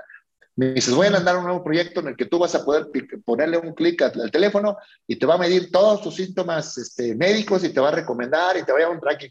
Ok, vamos a ver. Ah, no, no lo tengo, es una idea. Estoy vendiendo la idea. La idea es la que vale miles de millones. De... No, pues está padre la idea, pero eso te la pueden copiar 50 mil personas. Entonces, ¿cómo haces para que esto funcione en forma diferente? ¿sí? En forma combinada, tanto el proceso de la experiencia como lo que ellos te dicen. Entonces, lo que me han enseñado mis, mis compañeros ahora, compañeras, jóvenes, mentores, es a iterar. ¿Y qué es eso? Iterar es ¿Iterar? déjate llevar, iterar. Ok. Iterar. Este, es, es, es déjate llevar eh, con un proceso que no está todo resuelto. Está al 60%. O sea, quieres lanzar un proceso de entrenamiento en línea, pero no está al 100% listo, vamos a lanzarlo y vamos a iterar. Vamos a, a ver qué dice la gente, qué le gusta y lo vamos cambiando. Y en una semana sacamos la versión 2. Y en tres semanas les digo, no, o sea, donde yo vengo, tengo que tener todo de mi experiencia, de prepárate, y tengo que preparar y tener el 100% todo. Entonces, cuando llegan y Es que claro, porque tú vienes no, de no, empresas claro, que, que no se la claro. pueden jugar, que todo lo van a Claro, calcular.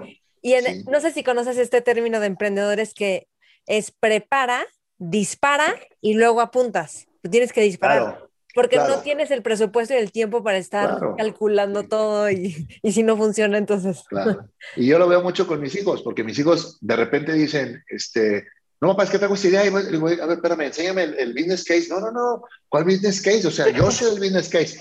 No, porque si no funciona. Pero fíjate cómo, cómo, cómo, cómo el balance de las dos, o sea, Sí, yo sí. aprieto tantito para que ellos le metan un poco de formalidad y ellos ya iteran, entonces, bueno, pues, ya dale, pero mí me cuesta mucho trabajo, le digo, oye, es que la versión está, y yo la estoy revise y revise y revise, y ya van y vienen, y ya van y vienen, ya van, no, sistema te la llevamos, 20, le digo, sabes que ya por amor de Dios, ya saquemos algo, porque ya tengo 18 meses y no termino.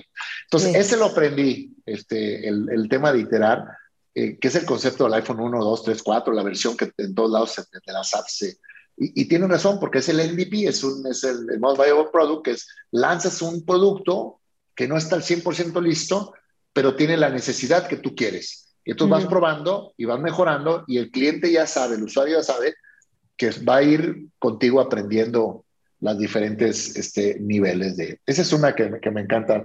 La, la segunda es su disponibilidad a trabajar al 1500% a la hora que sea, donde sea.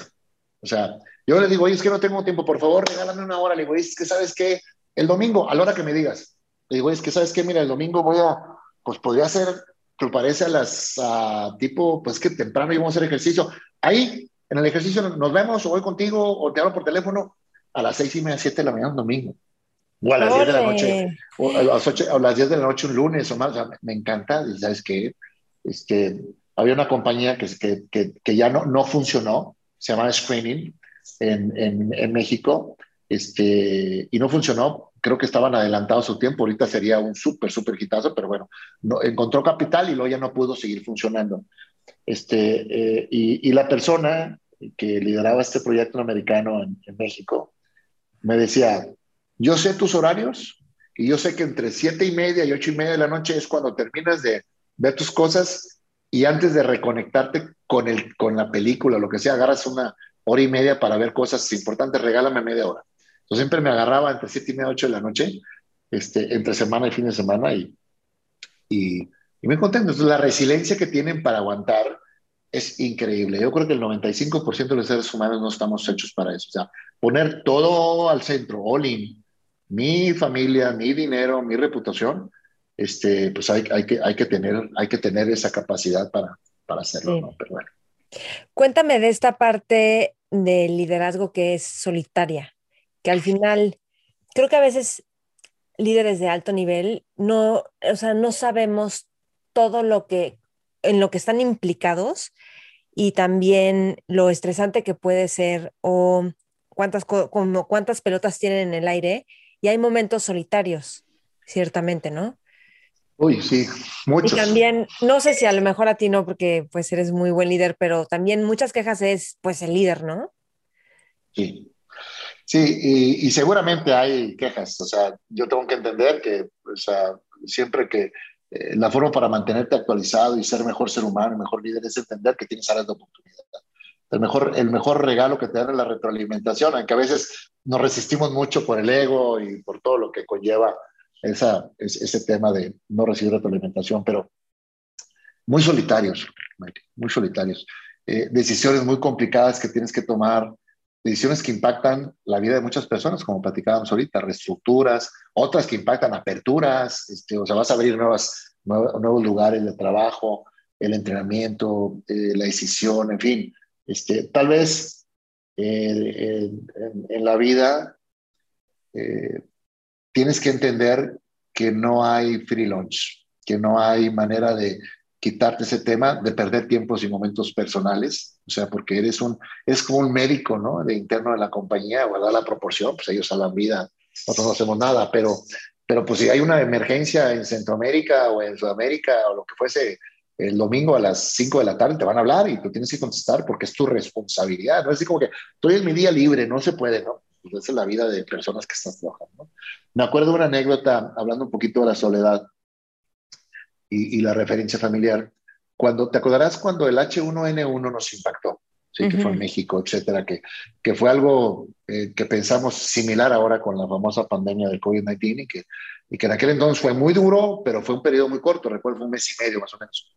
Y nosotros paramos de trabajar y la gente resguardada y todo esto, ¿no? Y tomamos la decisión y a la oficina íbamos cuatro líderes. El responsable de la operación, de las operaciones de México de galletas, de sabritas y de gamesa y las cabezas de recursos humanos. ¿sí? Los únicos que íbamos a la oficina. Entonces uno de mis hijos, cuando salí, Javier, el segundo, me dijo, papá, pero es porque vas a la oficina, no estás escuchando que te puedes morir, ¿sí? Y, bueno, te lo dice un niño pequeño en aquel entonces, jovencito, y tú le explicas, lo que pasa es que mi responsabilidad es cuidar a las demás personas. O yo voy a tomar, voy a cuidar, bla, bla, bla. Pero llegas a la oficina, literal, la oficina sola completamente, y estás tú parado ahí y te cuestionas, oye, ¿qué estoy haciendo aquí? Me estoy exponiendo. Pasa igual ahora con el COVID-19, que vas y, y, te reúnes y vas a las tiendas y haces mil cosas y te, y te cuestionas esa circunstancia de la soledad. Ahora, dicho lo anterior, el pago de regreso cuando tomas las decisiones, el impacto cuando impacta la vida de las personas, es, eh, Maite, no te lo puedo explicar, es una satisfacción que, bueno, yo daría mi dinero, mi, todo, lo que sea, ¿sí? Por seguir viendo esas caras de, agradecimiento, eh, cuando la gente ve que en forma auténtica tú dices algo muy chiquito, para ti tal vez, pero que fue todo para esa persona, ¿no? todo para esa persona. Hay una, una, una, compañera, Lolis, eh, que trabajaba en una planta de galleta en Mérida y ella estaba en intendencia. Y en una ocasión que me toca verla, me se acerca conmigo, me dice, licenciado, es que quiero trabajar. Digo, pues ya estás trabajando. Dice, sí, pero no trabajar limpiando, quiero trabajar. Y bueno, ¿qué estudiaste? Dice, no, pues hasta segundo de primaria. Le digo, no, pues cuando termines primaria platicamos, porque pues vas a ir a ver números, la administración no vas a poder hacer nada. Me dice, bueno, ¿usted me ayuda? Le digo, sí, yo te ayudo, vamos a ver. Y ahí, ahí con la compañía le conseguimos que tomara, oye, a los, prácticamente menos de un año terminó la primaria porque era para, para adultos. Entonces, ya terminé, ahora sí puedo, bueno, pues a ver, vamos a buscarle. Entonces aplicó para una posición de auxiliar de, de recepción, entró, después fue, este, se graduó de secundaria, la pasaron a auxiliar de nómina, terminó preparatoria y luego, entre varios compañeros, Guillermo Sandoval, un servidor, entre otros, le, le pagamos, porque la compañía suspendió las becas, ya no tenía para carreras, ¿no? Entonces le pagamos la, la carrera de, universidad licenciada. Se graduó y fue, era la persona más influyente de la planta, créeme. Bueno, se retiró de la compañía y hasta hace un par de años era la alcaldesa de su comunidad. Pues cuando tú ves, Maite, estas, estos ejemplos de alguien de ese nivel, que con un pequeño gramito, porque le pagábamos eh, a, precio actual mil pesos al semestre para que comprara los libros y el transporte, y le damos algo de flexibilidad que te permitían, este, verla a ese nivel, no, no, no, es una cosa que... Me puse chinita. No, sí, y así, así me pongo yo. Por eso te digo, cuando digo, oye, la soledad te cuesta, pues sí, muchos viajes, estar fuera, estar lejos, no ver a tus hijos, no ver a tus nietos. Este, ya tengo un nieto. Ah, qué padre. reciente, entonces bueno, ya estamos gozando esa nueva, esa nueva, esa nueva realidad, esa nueva vida. Dime algo, ¿cómo cambias la mentalidad de, de, o sea, de la empresa para que la persona también sea de lo más, así como manejas finanzas, manejas personas, ¿no? O sea, las dos cosas son muy importantes. ¿Cómo le haces para que ellos digan, sí, las personas son importantes y tenemos que considerarlas? Y mm, déjame te digo algo, ¿ok? Estaba escuchando ayer un podcast y estaban hablando de la entrevistada, que es una Shark Tank, dice algo así como, no ser como Walmart, que paga lo mínimo que puedan las personas. Y dije, ay, se lo voy a preguntar a Eduardo. Pero de alguna forma tienes que cambiar la mentalidad de cómo operar culturalmente hablando y también en, o en contratos, en, en escrito. ¿Cómo le haces para lograr eso? Sí, mira, déjame eh, decirte cómo, cómo es las, las medias verdades son medias mentiras, ¿no? También. Hoy te puedo decir que, que en la compañía en Walmart tenemos un concepto que se llama el AVP, que es el Associate Value Proposition o la propuesta de valor del asociado. Entonces, si bien es cierto que manejar 250 mil asociados es diferente a manejar solamente 15 o 20 mil, porque pues, tú cuando das un peso, pues es diferente por la multiplicación natural, ¿no? Entonces, hemos logrado tener hoy una participación de esos 250 mil, prácticamente el 92% de nuestra encuesta de clima, ¿sí? Y el nivel de satisfacción o de compromiso con la compañía es del 88%. Entonces, Dime y nómbrame una compañía que pague mal y que tenga un 88% de compromiso. No, tengo dudas. ¿Tenemos áreas de oportunidad? Sí, muchas, mm. muchísimas. La lista no la acabo aquí. Pero regreso a tu tema, que es cómo logras que esta propuesta de valor que tiene que ver con, por ejemplo, en el año 2020, durante pandemia, dar 24 mil promociones a nuestros asociados. 24 mil promociones. Que alguien me diga, ¿cómo lo logras? ¿Sí? que él me diga que en tema de pandemia logramos movernos de un pago quincenal en la parte de retail, normalmente pagas por quincena, al personal operativo cuando debería ser por semana, por alguna razón histórica, no lo sé. La compañía invirtió y pagó lo que tenía que pagar para darles pago semanal durante la pandemia. ¿Sí? Les dimos eh, reconocimientos, o sea, aparte del pago semanal, les dimos reconocimientos, bonos especiales, en fin, toda una serie de circunstancias que me siento muy orgulloso de ser copartícipe de esto, incluyendo el hecho de darles 10% permanente de descuento en todos los artículos que compren en la, en la compañía durante la pandemia ya en forma permanente. Entonces, no hay compañías que hagan eso. Y es tal vez porque el retorno del negocio está en la satisfacción del cliente. Y un cliente feliz va a regresar y va a comprar más tiempo con nosotros, mientras que tengamos un asociado contento y feliz que atienda a nuestro cliente y lo vea con esa cara de felicidad, ¿sí? De que si no le gusta el tomate, le cambie el tomate, que si no le gusta, que lo lleve. Entonces, hay todo un contexto alrededor.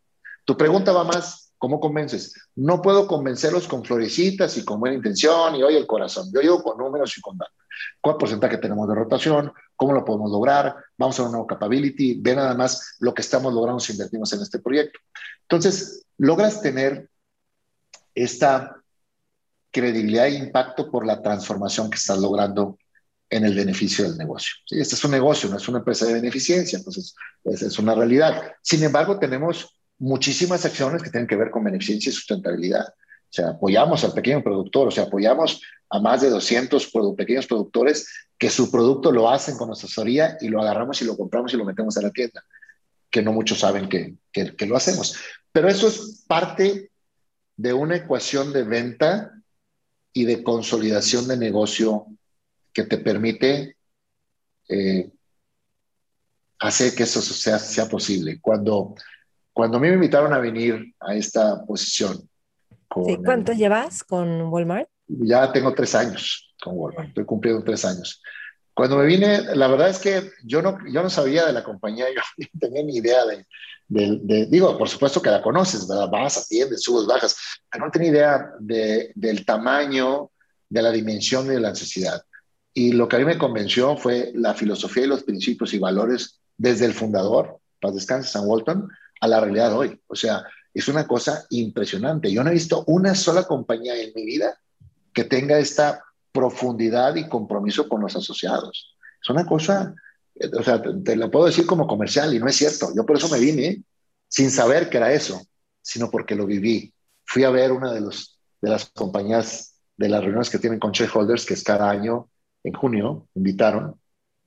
Tengo que decir que fui de incógnito porque no sabían que iban y que yo estaba, y mucho menos, pero en, el, en, ese, trans, en ese tránsito vi la cultura, vi cómo trataban a la gente, cómo los fundadores y los dueños se paraban a convivir, a bailar, a brincar, a entregar reconocimientos a los asociados, que es un asociado de una tienda, que es un cajero. Decías, o sea, wow, hablando un poquito de, las, de la segregación que tenemos de jerarquías, ahí no había jerarquías, entonces dije, mm. este es el lugar. Y realmente el compromiso de Guy Loreiro, el presidente de la compañía, del comité ejecutivo, es una cosa impresionante para mejorar la vida y calidad de vida de los asociados no puedes hacerlo con una varita mágica mañana, ya funciona todo. No, porque somos muchísimos. Pero créeme que tú puedes ir a cualquier tienda y preguntar. Tenemos muchas oportunidades, por supuesto, pero creo que estamos en la dirección correcta. Y, lograrlo es fácil para mí cuando tienes líderes como Guy o líderes como el resto, Cristian en operaciones, Dolores, Ignacio, que son buenísimos en la operación y saben que es un complemento, o sea, que la parte people, cultura más bien, mm. te hace la gran diferencia de un negocio sustentable en el largo plazo. Sí, está increíble, gracias. No, al contrario, Maite, al contrario. Em, es que, ¿has leído El poder de los hábitos, ese libro? No. Es muy bueno porque habla de hábitos en organizaciones, en comunidades y qué es lo que modifica. Y habla de Alcoa, que es esta de aluminio, que no le estaba yendo tan bien el siglo pasado. Y entonces cambian a un, a un nuevo director y él dice, yo me voy a enfocar en la seguridad, porque tenían muchos accidentes. Y entonces todos los inversionistas atacados, como que no nos dio el discurso típico, ¿no? Vamos a hacer sinergia y todo esto. Y entonces sacan dinero y todo eso y se va para arriba la empresa. Porque él decía, no están entendiendo que si nos enfocamos en la seguridad, van a descubrir trabajar con excelencia, porque para que haya seguridad tienes protocolos, no, así, impresionante. Y cómo también además se volvió una de las empresas más seguras que, que hace aluminio, ¿no? Alcoa. Entonces, pues me recuerda un poquito esto que dices tiene, ejemplos muy padres. También Starbucks, como tiene toda una escuela de, para toda la gente que contrata y cómo lo hizo para crecer tanto. En fin. Entonces, Eduardo, si estuvieras en una mesa con que lo has, lo has estado muchas veces, con jóvenes, líderes, visionarios, emprendedores, ¿qué les aconsejarías? Mira, que, que, que sigan su sueño, o sea, que, que entiendan que la capacidad para crear, generar, eh, transformar y transitar no tiene que ver con dinero, tiene que ver con tu capacidad, con tu mente y con tu corazón. Así de sencillo. O sea, ahora, si yo quiero ser presidente de la República o quiero cantar como un famoso cantante como Luis Miguel, pues tengo que prepararme, porque si te preguntas, ¿sabes cantar? Pues no, no sé cantar, pues tienes que prepararte. Entonces, para mí, eh, la aspiración tiene que venir complementada con transpiración. Es decir, ¿quieres un sueño? Ahora tienes que ponerte en el bien, tienes que empezar a, hacerlo, tienes que eh, eh, meterte a hacer que las cosas funcionen porque no van a venir de la noche a la mañana. Uno de los traumas más fundamentales que dicen es que esta compañía es un unicornio y son mil millones y el primer Latinoamérica mil millones. Y le digo es que si lo haces por la razón del dinero estás perdido. O sea, tú no puedes hacer una compañía y trascender como han trascendido. Cuando tuve las historias, jamás buscaron dinero, ellos buscaban trascender, buscaban solucionar un problema, generar una necesidad en el, en el cliente para poder trascender. Entonces, creo que eso, como término general, tener mentores cercanos que te digan con claridad y con crueldad tal vez lo que haces bien y lo que haces mal. Acercarte y hacerte de talento capaz en tu organización si es que tienen la, posibilidad para hacer que esto crezca. Tener el balance entre el negocio y la gente, lo comentabas tú al principio, este, en estas organizaciones en las que eh, el tener a gusto o escuchar la voz de sus asociados o sus eh, colaboradores es sumamente importante, ¿no? Y finalmente, tal vez ser humildes para aprender de sus fracasos. Cuando empiezas a aprender de tus fracasos, normalmente lo haces muy tarde, ¿eh? tengo que reconocer, porque uno se cree mucho y el ego no te deja reconocer. Eh, creo que deben de saber y sentirse vulnerables es bueno, no es malo. Saber y sentirse vulnerables es bueno, ¿sí? no es malo porque entonces te hace más humano, entiendes las cosas y sabes que me hace falta esto, déjame complementarlo. Tú no eres una persona que sabes de todas. Escucha un poco más, ¿no? Yo de repente tengo la tendencia cuando son los jóvenes emprendedores que creen que se la saben de todas, todas. De todas, todas. Y ahí es cuando yo les digo, ¿sabes qué? Baja de dos rayitas y pregunta, no pasa nada. No te ves mal si preguntas y sabes que esto no lo sé, no sé la respuesta, no sé. Ese sería más o menos mi, mi, tema. Yo creo que la complementariedad de, de temas como eh, las compañías grandes, más allá de la transformación, por ejemplo, el tema de propósito, el tema sustentable, el tema de diversidad e inclusión, o sea, ser diversos e incluyentes, no, no, solamente en algo muy, muy claro y visible como el LGBT o temas religiosos, sino, sino incluyente en ideas, en ser diverso en pensamientos, el dar empowerment, ese tipo de cosas que, que, suenan muy fancies, pero que son sumamente trascendentales, como tú bien comentabas en el ejemplo de una compañía de mucho éxito. Y esto de incluyentes, ahorita me acordé que creo que por ahí del 96, tú propusiste meter, creo que como a 200 personas que eran discapacitadas o LGBT, cuando en esas épocas no se usaba. No había. Y, y lo promoviste. Sí, fíjate que sí, fíjate que sí. Yo tengo un hermano de lento aprendizaje, Ernesto, y, cuando creces en ese ambiente, te das cuenta de todo lo frustrante y limitante que es para la familia y para una persona para sentirse integrado dentro de la comunidad, porque recibes, hoy está súper sensible, o sea, todo mundo, no puedes decir nada y, llegan y, apoyan ese tipo de circunstancias, a lo que me refiero, ¿no? Hay mucha conciencia o estamos teniendo conciencia. En aquel entonces no había conciencia, no había, o sea, te burlabas, te bromeaban y, tú lo sentías en carne propia, pues se burlaban de tu hermano, ¿no? Entonces, sin, quererlo tal vez como tal, cuando eh, empezamos a raíz de ese accidente que te decía yo en esta, en esta planta, logramos eh, invitar a gente con discapacidad, que nunca me ha gustado decirles discapacidad, son capacidades diferentes. Diferentes, sí. Créeme, Maite. Gracias por corregirlo, por corregírmelo. No, no, no, no, es que oficialmente tienes que decir que es discapacitado. O sea, el gobierno dice, es gente discapacitada. Yo digo, ¿sabes qué? Qué bueno que lo dice el gobierno y que es oficial y así es, hay que respetarlo, pero para mí internamente son gente con capacidad diferente. ¿Sí? Y, y, también a veces cuando te metes en ese, en ese tipo de líos te, te, complicas por todos lados. Pero yo no voy porque me dé un reconocimiento de, de, de, que eres el de diversidad, incluso. Yo por lo que voy es porque cuando pusimos a esta gente, a estos compañeros, compañeras, a manejar parte de la compañía, hacer parte de la imagen, no sabe la lección de vida que nos dieron. Es una persona en una planta en Celaya, ¿sí? Que tenía polio, ¿sí? Desde joven, desde chica. Entonces no, tenía, no encontraba trabajo en ningún lado, porque pues tenía que usar este, eh, sus, eh, este, ¿cómo se llaman estas? Las muletas. Y, y, pues llegaba a pedir trabajo y pues todas las que no podía, no podía.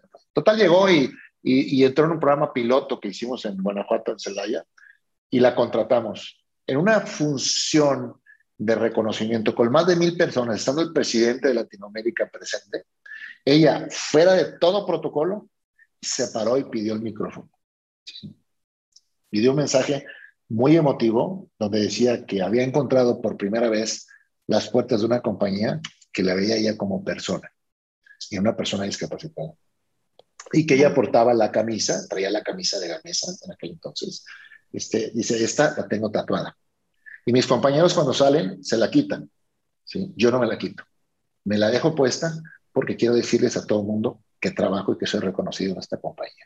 Entonces, todo mundo, ya sabes, con la carne de, de, la piel de, gallina, Este, Yo ahorita estoy así. Sí, sí, no, olvídate. Entonces, y ese ejemplo es, oye, una persona que entraba a las 7 su turno y llegaba a las 6 de la mañana. Terminaba a las 2 y se iba a las 4 de la tarde. hablaba con las personas, tenías broncas sindicales y hablaba y dice, ¿cómo se quejan de esto? Que tenemos esa gran ventaja. Y de ahí empezó a crecer, como no tienes idea.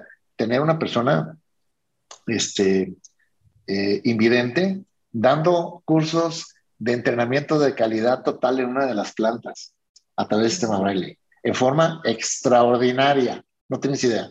Tener una persona de síndrome Down eh, atendiendo eh, una tienda de supermercados en, el norte del país, siendo el promotor número uno en venta y reconocimiento síndrome Down. Entonces, la incapacidad o discapacidad se convierte en algo diferenciado porque lo es todo para esto. Hoy estamos en un proyecto en Centroamérica bien interesante para eh, personas autistas, ¿sí? Para jóvenes autistas, porque nos dimos cuenta que eh, es muy difícil para ellos la convivencia. ¿sí? O sea, hay toda una metodología donde el convivir, en estar en espacios cerrados, el ver gente moverse, los pone muy nerviosos, ¿no? Los pone, no, no es el, tema. Sin embargo, cuando están solos y enfocados, ellos te pueden replicar, después de ver un mapa de México completo, te pueden replicar a nivel de, de estado y ciudad lo que nosotros tal vez ni siquiera nos, nos encontraremos en dos años, ¿no? Lo pueden hacer en forma inmediata.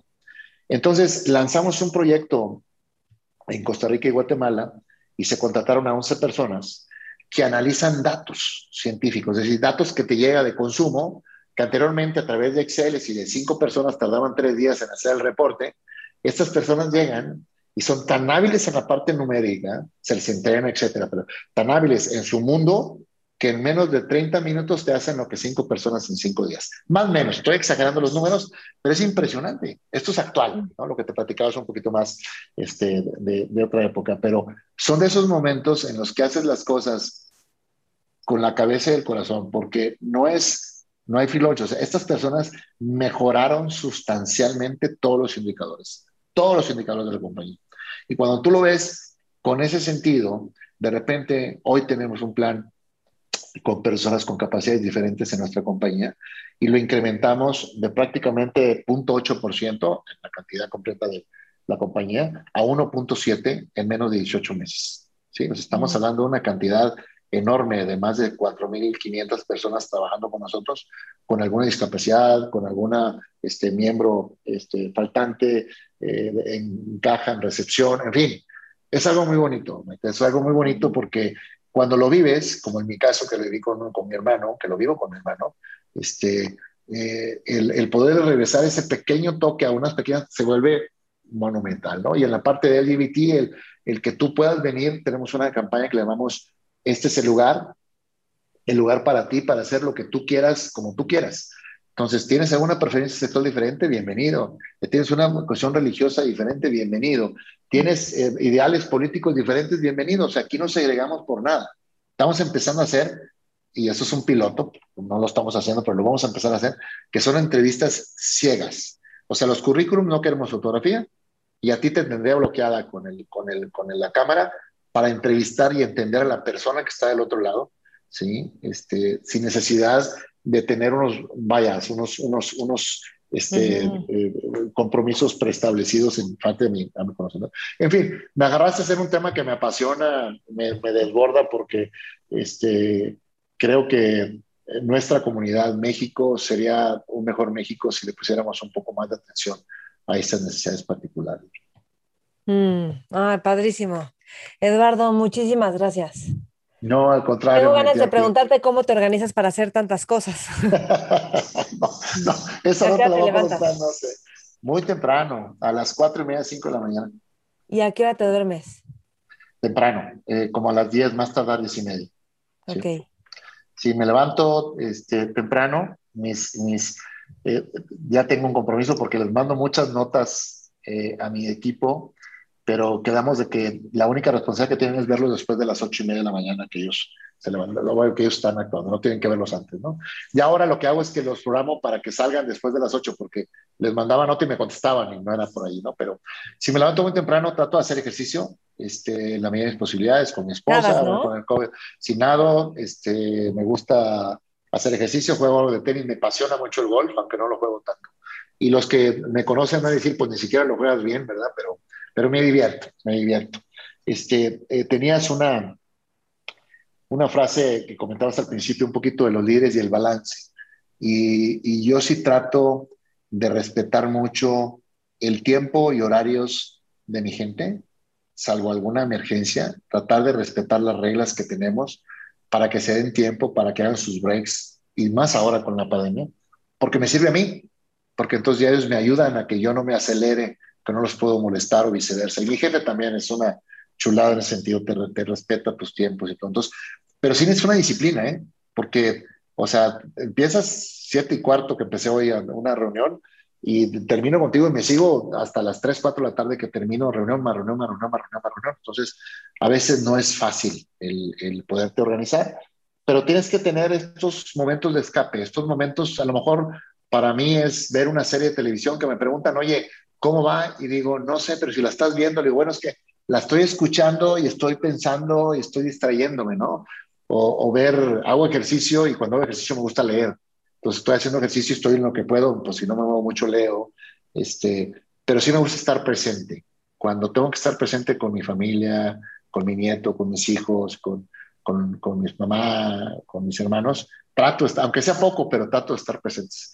Mi hermano mayor, Enrique, me, me, me, critica mucho porque me dice, no, pues que venimos a una reunión de desayuno el sábado a las 9 y a las 9.45 ya te quieres ir. Le digo, es que tengo un evento a las 10, pues es que no pongas a las... Es que me dijiste un evento que nos debíamos a desayunar una hora de 9 a 10, me he dicho de 9, 9, a 11 y lo separo. Yo te entiendo, a mí me pasa sí, así. Sí, es que, pues es que si no me organizo así, le digo, no puedo cumplir inclusive hasta en las partes personales, digo, porque de aquí voy a ir a cortarme el pelo y no tengo cita para hacer esto, entonces, pues es la manera en la que, en la que, en la que opero, entonces, uh -huh. nadie dice que es fácil ni se la recomiendo a nadie, pero pues eso es parte, parte del show.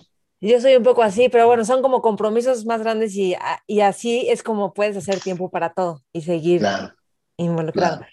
Eduardo, padrísimo platicar contigo. Gracias por este tiempo. Gracias por compartirnos todo esto. De veras, me, me encantó.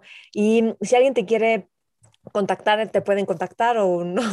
¿Estás en LinkedIn o eh, sí, estoy en LinkedIn, ahí me pueden, me pueden mandar alguna nota. Normalmente tengo muchas notas y trato de contestar, contestarles cuando puedo. Normalmente lo que hacen es que te, te, te, dicen, bueno, te quiero porque te quiero vender un producto. Le digo, no, pues está, está mal. Pero si tienen alguna duda, algún comentario. No, no, para, no para negocios con Walmart.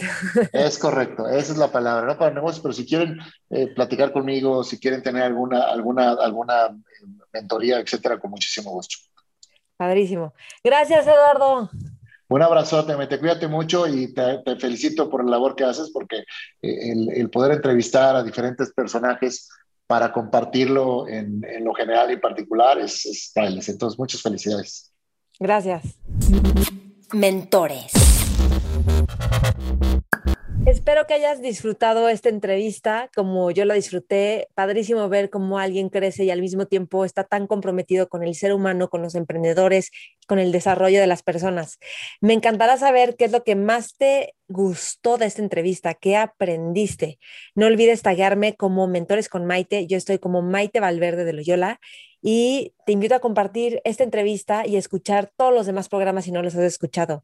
Nos vemos cada semana un nuevo set y estamos en todas las redes, Facebook, Twitter, este Twitter no, Facebook, Instagram, YouTube, Spotify, iTunes. Gracias por escuchar, gracias por compartir y si quieres recibir la información de mentores, mándame un correo a info arroba mentores Com para que te comparta todo lo que está saliendo. Y si quieres recomendar algún mentor, también com, eh, recomienda algún mentor. Gracias. Mentores. Hello, it is Ryan, and we could all use an extra bright spot in our day, couldn't we? Just to make up for things like sitting in traffic, doing the dishes, counting your steps, you know, all the mundane stuff. That is why I'm such a big fan of Chumba Casino. Chumba Casino has all your favorite social casino style games that you can play for free anytime, anywhere with daily bonuses. That should brighten your day a little. Actually, a lot. So sign up now at chumbacasino.com. That's chumbacasino.com. No purchase necessary. Group. Void were prohibited by law. See terms and conditions. 18 plus.